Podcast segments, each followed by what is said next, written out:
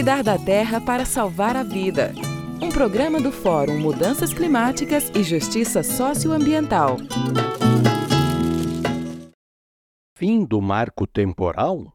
O que vocês acham, amigas e amigos, da reação de lideranças do agronegócio à decisão por nove votos a dois no Supremo Tribunal Federal contra a tese do marco temporal? Declarando com todas as letras que os juízes decidiram errado, indo contra a Constituição Federal? Vale a pena lembrar que a decisão final do STF foi no dia 21 e teve seu primeiro voto em 2021, dado pelo juiz relator do processo contra o marco temporal, deixando claro que essa foi a decisão dos constituintes.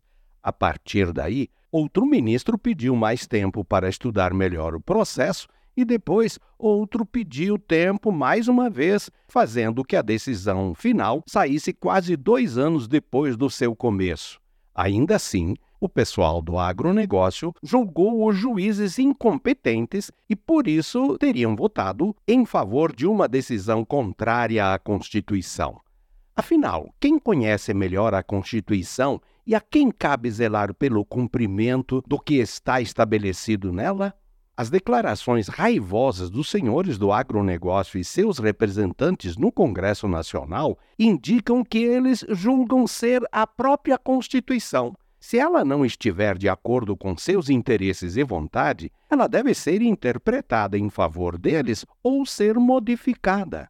Em outras palavras, a declaração deles é essa: nós somos a Constituição e, por isso, nada pode ir contra a nossa vontade que se danem os direitos dos povos indígenas, quilombolas e de todo o povo definidos na Constituição, pois eles não podem atrapalhar ou impedir a realização da nossa vontade. Para que não se tenha dúvida sobre essa pretensão de poder absoluto, anunciaram que aprovarão o marco temporal no Senado e, se o presidente Lula vetar, derrubarão seu veto.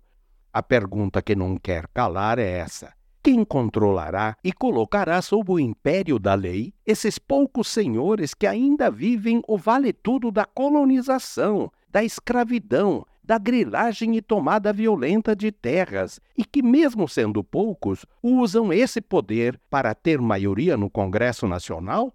Não temos dúvida. É justa a festa dos povos indígenas e, como nos 500 anos da história do Brasil ainda colonizado, garantirão seus direitos contra os privilégios das oligarquias.